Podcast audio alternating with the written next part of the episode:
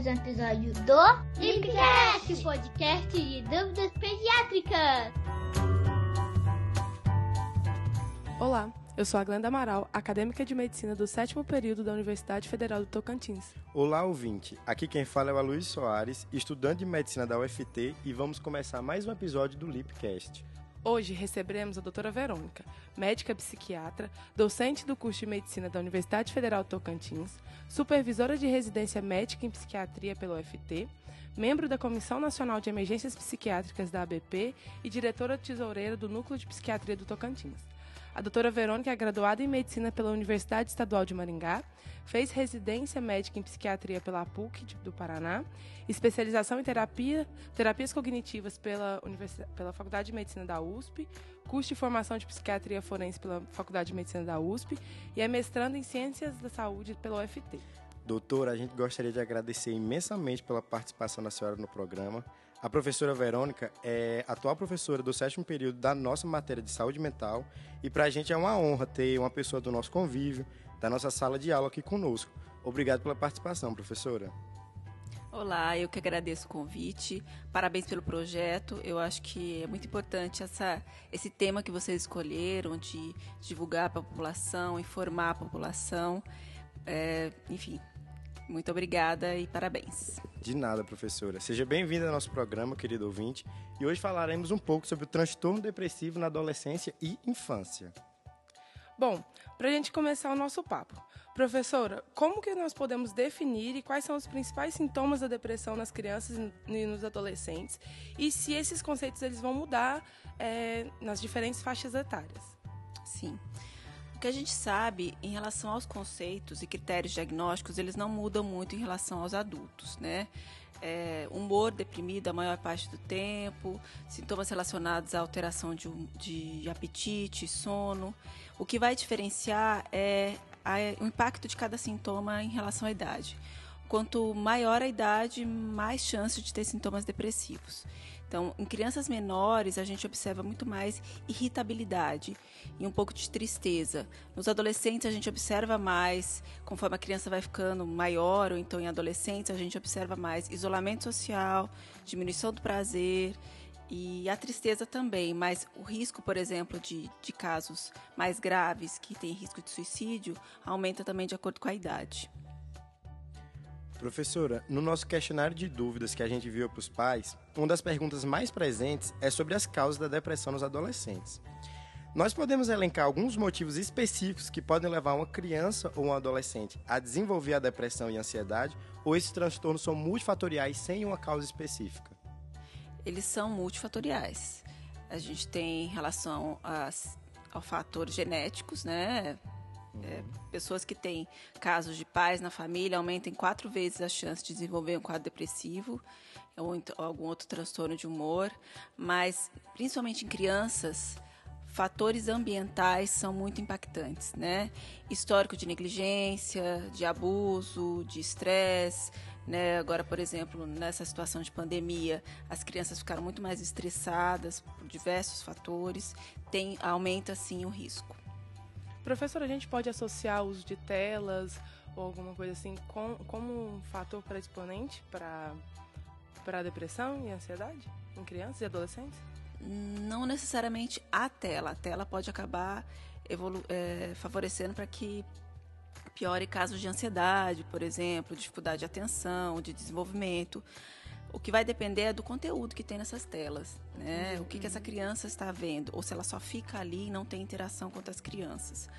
A, a pandemia, né, acabou tendo um, uma questão muito ambígua, né? A gente falava não pode ter exposição de telas e ao mesmo tempo foi necessária a exposição de telas, Sim. né?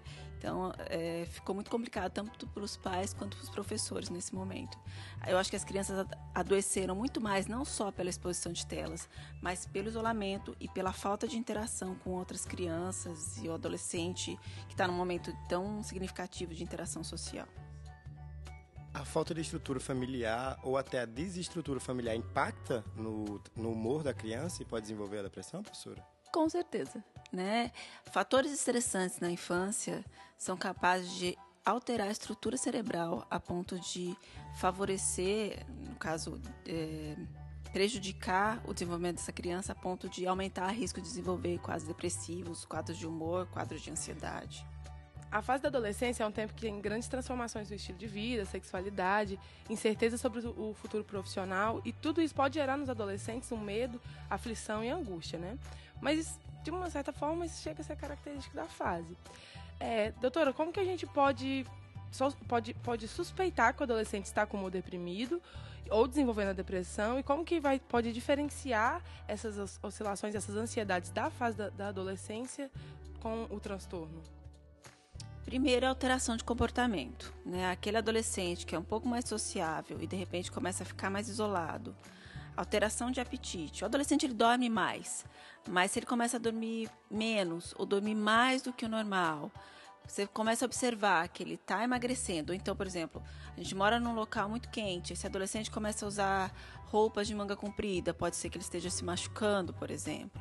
É, começa a, a, não querer fazer coisas que ele fazia antes, né? Uma diminuição do prazer por coisas que ele realmente gostava.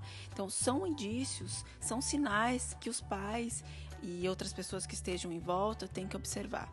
Geralmente, quando as escolas estão funcionando, quem às vezes observa primeiro são os professores, porque também há uma queda do desempenho acadêmico. Tem que ficar atento a cada detalhezinho, né? Sim. E até falta de interação social entre os colegas da sala de aula mesmo, né? Sim, muitos acabam. É, o bullying é um fator de risco, né?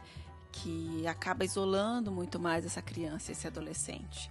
Então ele começa ali a, a sofrer aquele bullying, o cyberbullying hoje em dia também é algo muito impactante.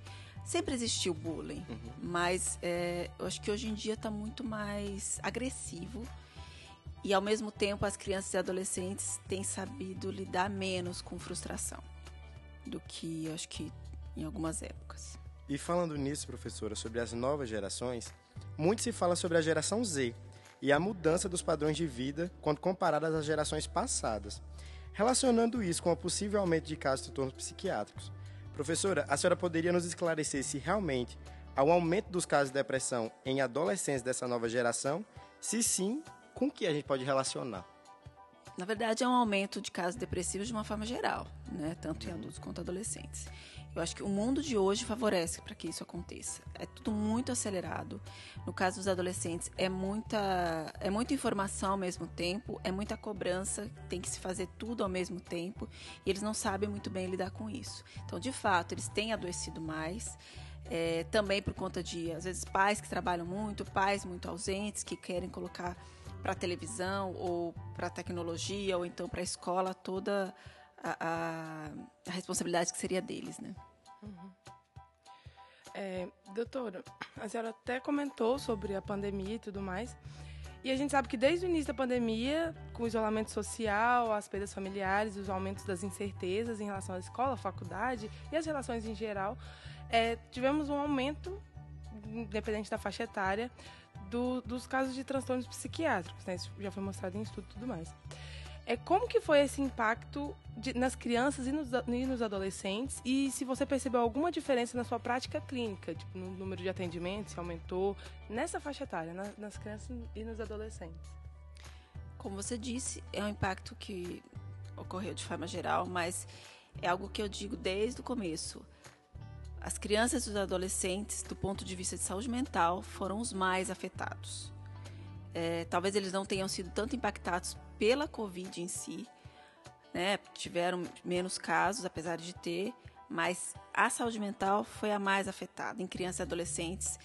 É, eu vi uma pesquisa recente que dobrou o número dobrou. de casos né, de, de, ansiedade, depressão. A gente vai ter dados realmente é, finalizados quando isso tudo finalizar ou diminuir. A gente não uhum. sabe como que é o rumo das coisas, né? Mas aumentou sim. Aumentaram é, tentativas de suicídio, né? Quem trabalha em UTI pediátrica aumentaram muitas as tentativas de suicídio grave, aumentaram os suicídios, porque crianças ficaram, como eu já falei, mais isoladas, crianças que já tinham sintomas depressivos ficaram piores e crianças que às vezes não tinham nada começaram a desenvolver quadros de ansiedade, medo, né? Medo de sair de casa quando voltaram, ou então medo de serem contaminadas, aumentaram, por exemplo, casos de toque, né? Porque Sim. isso também tem muita relação de como é que os pais lidam com aquilo, como é que os pais conversam com essas crianças. Uhum. Em situações de, de famílias mais vulneráveis foi mais complicado ainda, porque muitos pais não tinham Tanto a opção recurso. de, ah, eu vou ficar em casa, fazer home office. Deixava a criança em casa, sozinha, negligenciada. Então, aumentaram os casos de abuso, aumentaram os casos de negligência, aumentaram os casos de violência, enfim, e consequentemente elas acabaram sofrendo do ponto de vista de saúde mental. Depressão, mais depressão, mais ansiedade e por aí vai. A senhora elencou algumas mudanças do padrão de vida moderno, né, que podem desencadear. Seria sedentarismo, o isolamento social em si. Tem algum outro fator, professora, que possa propiciar as crianças estarem mais distantes umas das outras? Você diz na pandemia? É, no mundo moderno em si, em que a gente sabe que aumentou a incidência de casos, quais os fatores que a senhora mais acha importante? Seria. Eu acho que é algo que vocês falaram no começo: a exposição de tela. Há um excesso de exposição de tela. É claro que tem relação com o conteúdo, mas isso faz com que as crianças deixem de brincar. É importante brincar. É importante brincar. Criança tem que brincar, né? Criança tem que brincar. Tem que ir pra rua, tem que ter amiguinho. É. Brincar com os amigos. Ah, interagir. não, vai assistir ali meia horinha. Ok. Mas ela precisa dessa interação. Criança, é, vocês estão né, na, na, Liga de Pediatria. Uhum. Então, criança aprende olhando a outra. Né? Ela aprende, é importante essa interação social para que ela cresça um adulto saudável. Uma coisa que a gente tem que sempre lembrar: o que acontece na infância não fica na infância. Se acontece algo ruim na infância, vai ter impacto pela vida inteira dessa pessoa. Leva traumas, né? Professora, para finalizar nosso papo, o que os pais devem fazer quando perceberem que seus filhos estão com alguns sintomas dos que falamos aqui? Primeira coisa, não minimizar, é, que é o que geralmente fazem. Ah, não é nada, é mimimi, é frescura. Uhum. É claro que tem alguns sintomas que são típicos da adolescência. O adolescente ele está em um turbilhões de, de, hormônios ali, tem uma oscilação é, é, hormonal, uma oscilação de humor muito comum da adolescência, né? Ele está numa fase que ele não sabe às vezes o que, que ele quer, mas observar e procurar ajuda. Ah, mas eu não quero levar meu filho no psiquiatra. Não precisa inicialmente levar no psiquiatra, leva no psicólogo. Ah, mas eu não quero, leva no pediatra, né? Leva para avaliação profissional, né? Leva, geralmente o pediatra sabe identificar, né? É, e aí o pediatra pode acabar encaminhando. Não ter preconceito de levar essa criança no psiquiatra, né? Porque às vezes as pessoas levam no neurologista. Tá errado levar no neurologista, mas não não é da alçada do neurologista, é algo psiquiátrico, né? Então tem que levar para a psiquiatria, ou então para o pediatra, ou para uma avaliação psicológica, porque às vezes nem, não necessariamente já está num quadro depressivo, mas está numa situação de risco para evoluir para um quadro depressivo. Se você fizer uma terapia adequada, pode acabar minimizando e diminuindo o risco de desenvolver algum quadro. Sempre ficar observando cada fase do crescimento dessa criança, desse adolescente, né? Desse desenvolvimento. E acompanhando as mudanças, é importante, né? Exato. Tudo que tiver que não for dentro do padrão, dentro do normal, tem que ser observado e tem que ser avaliado. Doutora, nós gostaríamos de te agradecer imensamente pela presença e por essa entrevista, esse bate-papo foi muito esclarecedor, tanto para a gente, como acadêmico, quanto para os pais que vão escutar isso aqui, porque a gente sabe que é um tema que deveria ser mais discutido, principalmente nessa faixa etária, tanto nas crianças e nos adolescentes. Muito obrigada em nome de toda a LIP. Eu queria agradecer por ter uma pessoa tão bem capacitada e tão bem instruída, professor, esclarecendo dúvidas do que os pais fizeram. Então, a senhora está tirando dúvida de muitas pessoas de casa, de muitas pessoas que estão ouvindo, que foram perguntas importantes, que a gente elenca importante. E eu queria muito agradecer, e se a senhora quiser deixar uma palavra de agradecimento ou algum aconselhamento para os pais, a gente está com espaço aberto para a senhora falar alguma coisa. Eu que agradeço e mais uma vez parabenizo vocês. Obrigado. E continuem com esse projeto, eu acho que pode ajudar muita gente. Obrigado. Obrigada.